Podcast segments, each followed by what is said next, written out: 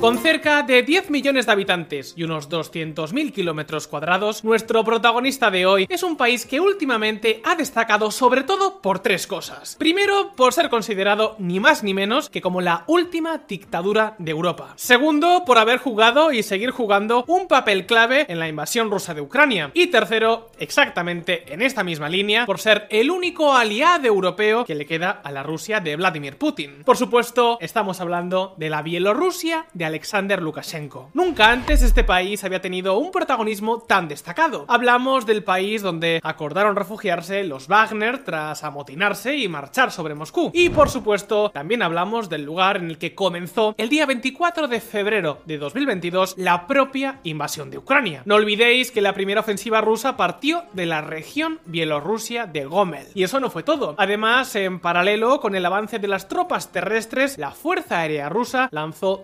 de ataques contra objetivos ucranianos con aviones y misiles que despegaban y se lanzaban también desde Bielorrusia. Pese a las históricas promesas de Lukashenko de que Ucrania nunca sería atacada desde su país, en los planes rusos de hacerse con Kiev en 72 horas, Bielorrusia jugaba un papel absolutamente clave. Aquellos que nos reprochan, ¿no sabían que tenemos la alianza más cercana con la Federación Rusa? Con ellos estamos construyendo un Estado único, poderoso e independiente, el Estado de la Unión. Hemos estado y estaremos junto con la Rusia fraterna. Nuestra participación en la operación especial fue decidida por mí hace mucho tiempo. Desde entonces, este ha sido con mucho el país más afectado por las sanciones internacionales, tanto a nivel económico como político. Incluso algunas de las empresas más conocidas del país han decidido abandonarlo. Hablamos, por ejemplo, de Wargaming, la empresa desarrolladora de juegos tan conocidos como este.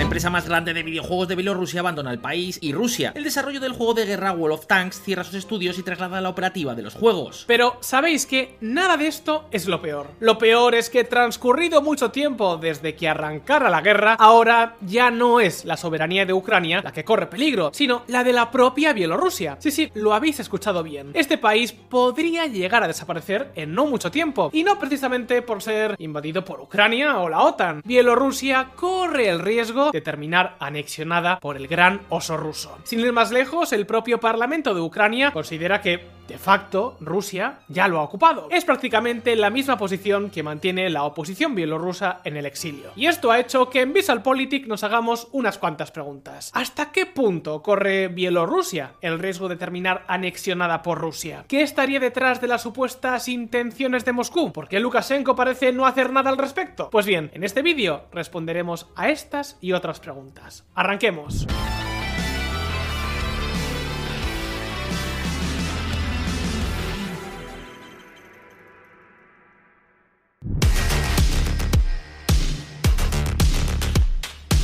Queridos amigos, amigas, Bielorrusia tiene básicamente un gran problema. Bajo la perspectiva de Moscú, este no es realmente un país extranjero o uno del todo independiente. Más bien lo ven como una especie de territorio autónomo que de alguna forma pertenece realmente a la propia madre Rusia. Y claro, como os podéis suponer, conociendo todos los antecedentes, esto es sumamente inquietante. Pero lo peor es que no se trata de una perspectiva exclusivamente rusa. Lukashenko llegó al poder en 1994, lo hizo ganando unas elecciones en las que su campaña se basó sobre todo en la integración con Rusia, particularmente en el ámbito económico, pero no exclusivamente. Digamos que en su día Lukashenko recibió el apoyo político y económico de Moscú a cambio de reforzar la cosmovisión rusa.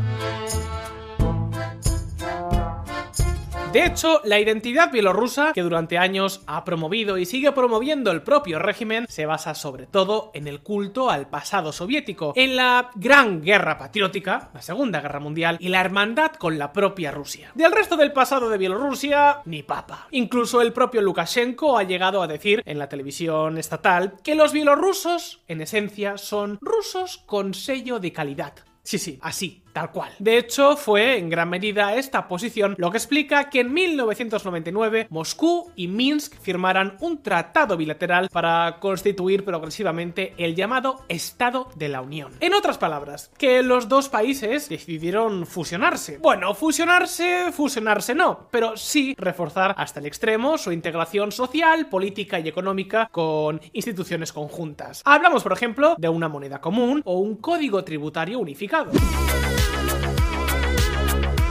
Por ahora no se ha llegado a tanto, pero desde el primer momento sí que se estableció la libertad de movimiento entre ambos países y la unificación de ambos mercados laborales. De esta forma, los rusos y los bielorrusos no necesitan ni permisos ni ningún otro documento particular para trabajar en cualquiera de los dos países. Pero con todo, la pregunta que tenemos que hacernos es ¿por qué Bielorrusia decidió dar este importante paso? A ver, aparentemente tenía todas las de perder, ¿no os parece? Un país pequeño asociándose con uno muchísimo más grande, está claro que Moscú terminaría tomando todas las decisiones. ¿No es así? Pues no, lo cierto es que no, o al menos eso no fue lo que pensó Lukashenko. Fijaos. Los años 90 fueron muy duros para Rusia. El país vivía sumergido en una constante crisis y eso despertó la ambición del líder bielorruso. Ya os lo hemos contado en alguna que otra ocasión. Lukashenko llegó a pensar que en muchos órganos conjuntos el peso de poder de Rusia y Bielorrusia sería exactamente el mismo. Incluso llegó a pensar que él mismo podría dirigir esa especie de supraestado. Por supuesto, el paso del tiempo hizo que las cosas empezaran a verse de forma totalmente diferente, hasta el punto de que hoy para Bielorrusia no hablamos de una asociación, sino del riesgo real de anexión a Rusia. Y la pregunta es, ¿pero es que acaso Lukashenko fue tan ingenuo? ¿Cómo puede ser que el último dictador de Europa sea un tipo al que se la juegan tan fácilmente? Pues lo cierto es que esto no es del todo así. El dictador bielorruso siempre tuvo un ojo mirando a Rusia y otro mirando a Occidente. Hasta que un buen día todo eso cambió. ¿Qué fue lo que ocurrió? ¿Qué pasó para que Minsk prácticamente se rindiera a Moscú? Pues bien, veámoslo. La ambigüedad calculada. Poco después de firmarse el Tratado del Estado de la Unión, comenzó el superciclo de las materias primas y el petróleo que consolidó la primera etapa de Putin al frente de Rusia. Durante esos años, los dólares empezaron a fluir hacia Rusia como si no hubiera mañana. Y por supuesto, Bielorrusia se benefició de toda esa repentina ola de prosperidad. Sus exportaciones al gigante ruso se dispararon. Muchos jóvenes se trasladaron al país vecino a trabajar. Y por supuesto, la inversión directa de compañías rusas en el país se multiplicó. Fueron los años dorados de la Bielorrusia de Lukashenko. Pero amigos, no era oro todo lo que relucía. Había un problema, un gran problema que no dejaba dormir al dictador bielorruso. Y es que al poco tiempo de llegar Putin al poder, Lukashenko entendió perfectamente que el nuevo mandamás ruso no era como Yeltsin y que por tanto sus planes de pilotar el Estado conjunto que habían acordado crear estaban condenados al más absoluto de los fracasos. Entonces, en Minsk empezaron a dar largas sobre el proyecto. Y no solo eso, cuando los precios del petróleo se desinflaron, el gobierno bielorruso aprovechó la ocasión para dejar de mirar directamente a Moscú y empezar a prestar más atención a Occidente. En la diana estaba el gigantesco mercado de la Unión Europea. Y eso ni siquiera es todo. También comenzó a cultivar una identidad nacional propia, una que fuera más allá de Rusia. En 2014, por ejemplo, varios medios de comunicación rusos empezaron a culpar al líder bielorruso de coquetear con el nacionalismo y tratar de suplantar la cultura rusa. Hay una campaña rusofóbica no declarada en Bielorrusia y se está complaciendo abiertamente a las fuerzas nacionalistas. El gobierno tomó civilinamente todo tipo de medidas, algunas tan simbólicas como sustituir en las celebraciones las cintas de San Jorge, que se utilizan mucho en Rusia, por cintas verde y rojas que imitan los colores de la bandera oficial. También en 2018 el régimen llegó a permitir, que hay quien dice que hasta alentar, las celebraciones públicas por el centenario de la República Bielorrusa que se declaró en 1918 tras separarse temporalmente de Rusia. El primer intento de independencia nacional de su historia moderna. Como os podéis imaginar, todo un símbolo para los movimientos nacionalistas. Pero estos son solo dos ejemplos de un movimiento que buscaba claramente y por primera vez reforzar una verdadera identidad nacional. Claro, En esa época, el régimen bielorruso ya se había vuelto mucho más precavido respecto a la nueva Rusia de Putin. No se fiaban de ella. Sabían que de no consolidar una clara identidad nacional y empezar a buscar alternativas comerciales y económicas, el país tarde o temprano sería engullido por Rusia. Incluso estuvieron dispuestos a renunciar a ciertas subvenciones a cambio de más independencia económica y política. En ese momento, más allá de las apariencias, lo cierto es que las relaciones entre Y Moscú no eran precisamente las mejores. De hecho, a comienzos del 2020, Rusia le llegó a cortar a este país el suministro de petróleo y restableció los controles fronterizos al movimiento de personas. Para que os hagáis una idea de cómo estaban las cosas, Lukashenko se negó en todo momento a reconocer la anexión rusa de Crimea. Para él, Crimea seguía siendo Ucrania. Y también decía cosas como estas. Bielorrusia nunca permitiría que otros países usen nuestro territorio para una intervención militar en Ucrania. El problema es que lo de mirar a Occidente a veces resulta más fácil de decir que de hacer, especialmente si eres una dictadura con puño de hierro y tienes una economía terriblemente obsoleta. En el caso de Bielorrusia, básicamente lo que podía exportar a la Unión Europea eran commodities y productos de bajo valor añadido, madera, metal, patatas y sobre todo productos petroquímicos. Y es que veréis, Bielorrusia tiene una enorme capacidad instalada para producir combustibles y derivados del petróleo. El problema, que toda esa industria, la mayor del país, depende básicamente del suministro ruso de petróleo barato. Con lo que al tiempo que incrementaba sus exportaciones al oeste, aumentaba su dependencia de Rusia. No era una situación fácil, pero en cualquier caso, lo cierto es que cada vez había más distancia entre Moscú y Minsk. Digamos que fue la gran oportunidad de sacar de una vez por todas a Bielorrusia de la esfera de control del Kremlin. Sin embargo, amigos, de repente en 2020 todo este proceso se vino abajo. Y no, no fue por lo que estáis pensando. En toda esta historia, el responsable no fue la COVID-19, sino las elecciones presidenciales. Fijaos. 9 de agosto de 2020 se celebraron elecciones presidenciales. La candidatura de Lukashenko se hizo oficialmente con algo más del 80% de los votos. Por supuesto, estas elecciones estuvieron casi tan amañadas como una carrera de atletismo en Corea del Norte en la que participara el mismísimo Kim Jong-un. Y eso hizo estallar enormes protestas pacíficas exigiendo un cambio de juego en el país. Las protestas fueron tan grandes y contaron además con tanto apoyo internacional que por primera vez el régimen bielorruso estuvo contra las cuerdas. Y eso ni siquiera es todo. Para colmo, los bielorrusos comenzaron a retirar masivamente dinero de los bancos e intentaron por todas las vías convertir sus rublos locales a monedas más fuertes, como el dólar o el euro, por lo que pudiera pasar. En un mes, los bielorrusos prácticamente agotaron las reservas del Banco Central, e instituciones como el FMI se negaron a acudir en su auxilio. El país estaba al borde del colapso, y la dictadura de Lukashenko parecía pender de un hilo. Solo quedaba una salida, echarse en brazos de Rusia. Y sabéis que, dicho y hecho, eso fue exactamente lo que hizo. El régimen bielorruso pidió auxilio a Vladimir Putin y en apenas unos días Rusia aprobó un primer rescate de 1.500 millones de dólares. Luego, junto a ese rescate financiero, Rusia también prometió asistencia militar. Vladimir Putin ha ofrecido enviar asistencia militar para apoyar al presidente de Bielorrusia, Alexander Lukashenko, mientras 200.000 manifestantes se reúnen para pedir su dimisión. Y luego el Kremlin también envió a todo tipo de profesionales de la propaganda y la represión. Sin ir más lejos, los canales de televisión fueron prácticamente tomados por propagandistas rusos. Propagandistas que por supuesto estaban a las órdenes de Moscú y no de Minsk. Amigos, amigas, sea como sea, la cuestión es que con toda esta ayuda y con la garantía de que el ejército ruso impediría cualquier tipo de sublevación contra el gobierno bielorruso, Lukashenko pudo aumentar la represión y la persecución a toda la oposición política sin temer las consecuencias. En 2021 incluso pasó esto, ¿os acordáis?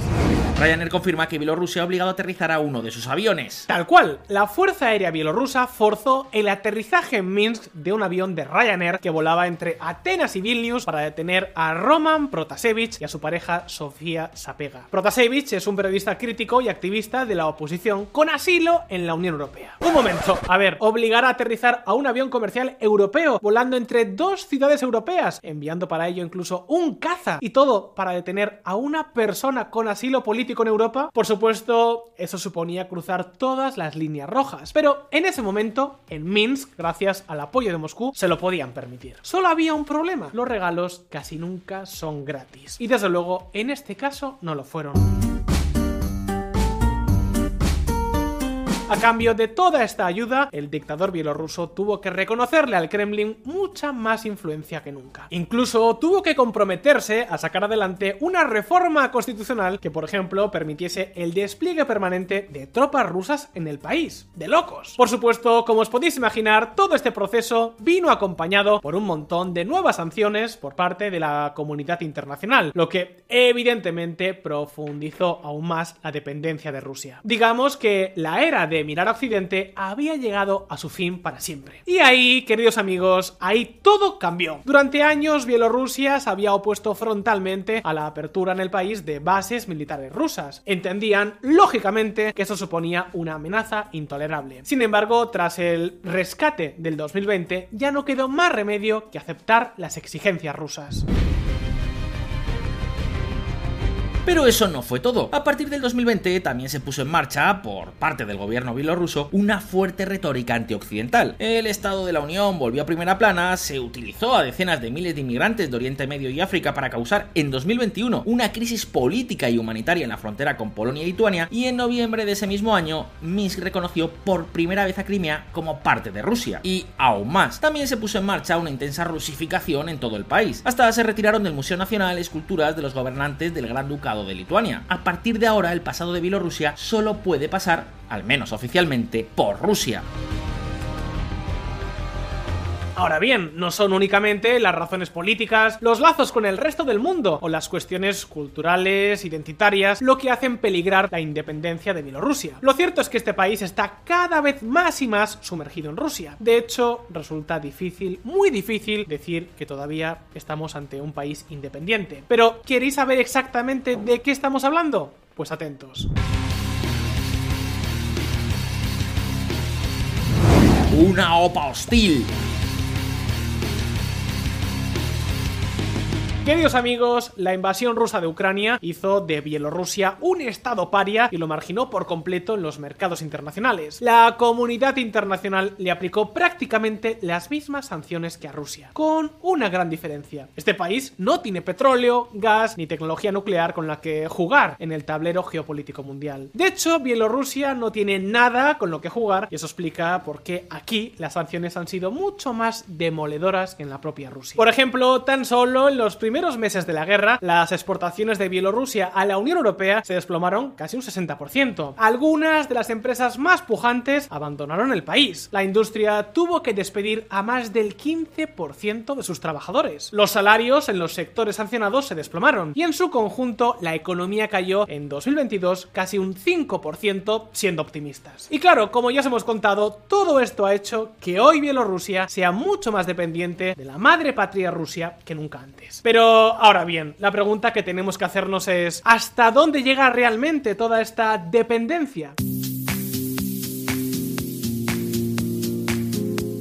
Pues lo cierto es que es casi total. Es tan grande que una de las grandes vías de ingresos públicos del país consiste en revender en el mercado internacional una parte del petróleo que recibe a precios subvencionados de Rusia. Hablamos, según los cálculos, de un beneficio en 2022 de 1.700 millones de dólares solo con esta operativa. En 2023 se espera que sean casi 3.000 millones. Por supuesto, en Rusia conocen esta operativa. ¿Y sabéis qué? En última instancia no les importa. Son ellos quienes tienen el control del grifo del crudo. De hecho, una de las principales exportaciones del país son los combustibles producidos a partir del petróleo ruso, algo que durante años fue alentado por Moscú. ¿Qué mejor forma de controlar un país si su principal industria depende exclusivamente de ti? Y ni siquiera se trata solo del petróleo que revende o el combustible que exporta. En total, más de dos tercios de la energía que el país consume bien procede de Rusia o bien está controlada por empresas rusas. En otras palabras, que en el contexto actual, si Moscú cortara el grifo, Bielorrusia prácticamente podría quedarse a oscuras. Pero si os parece, vayamos más allá de la energía. Cerca de la mitad de toda la deuda pública del país está en manos de Rusia. Luego, con la inversión extranjera directa pasa tres cuartas partes de lo mismo. Y para colmo, muchas empresas públicas rusas controlan activos clave en Bielorrusia. Hablamos de bancos, empresas de telecomunicaciones o refinerías. Y lo que es aún peor, se estima que hoy por hoy entre el 60 y el 70% de todas las exportaciones bielorrusias van a parar a la tierra de Vladimir Putin. Es decir, que desde un punto de vista económico ya no podemos hablar de un país completamente independiente.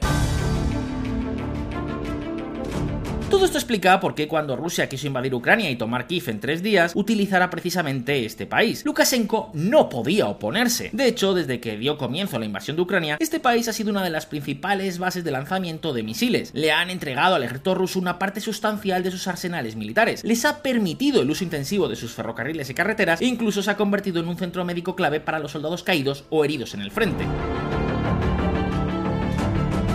Pero un momento, esto no es nada nuevo. ¿Por qué decimos que ahora existe un riesgo real de anexión por parte de Rusia? Pues amigos, porque Bielorrusia puede terminar convirtiéndose en una especie de trofeo de consolación. Pensando bien, termine como termine la guerra de Ucrania, está claro que esta campaña ha sido y será un rotundo fracaso. Y claro, a ningún tirano le gusta presentarse como alguien derrotado. Putin prometió proteger y hacer más grande a Rusia, pero eso ya no pasa por Ucrania. Durante años, Bielorrusia intentó hacer malabarismos, sacar provecho del oso ruso sin caer del todo en sus garras. Ahora eso ya no parece posible. Putin lo sabe y parece más que dispuesto a sacar tajada de esa situación. Una forma sería forzando la anexión a Rusia bajo el marco del Estado de la Unión o cualquier otro invento político, como la recreación de los estados satélites de la antigua Unión Soviética. De esta forma podría vender una Rusia más grande y fuerte, un éxito en el marco de una tremenda derrota política, económica y militar. Desde el punto de vista del Kremlin, no es una mala jugada. ¿No os parece?